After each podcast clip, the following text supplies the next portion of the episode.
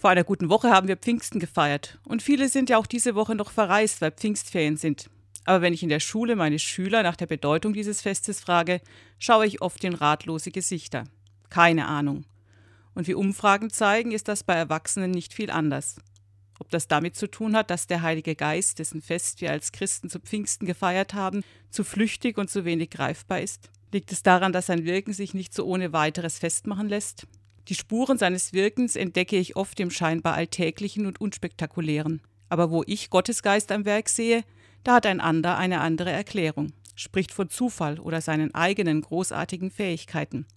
Trotzdem möchte ich mich mit Ihnen in dieser Woche auf die Suche nach solchen Spuren begeben. Wie den Wind kann ich Gottes Geist nicht sehen und nicht fassen, aber ich kann ihn spüren und seine Wirkung entdecken.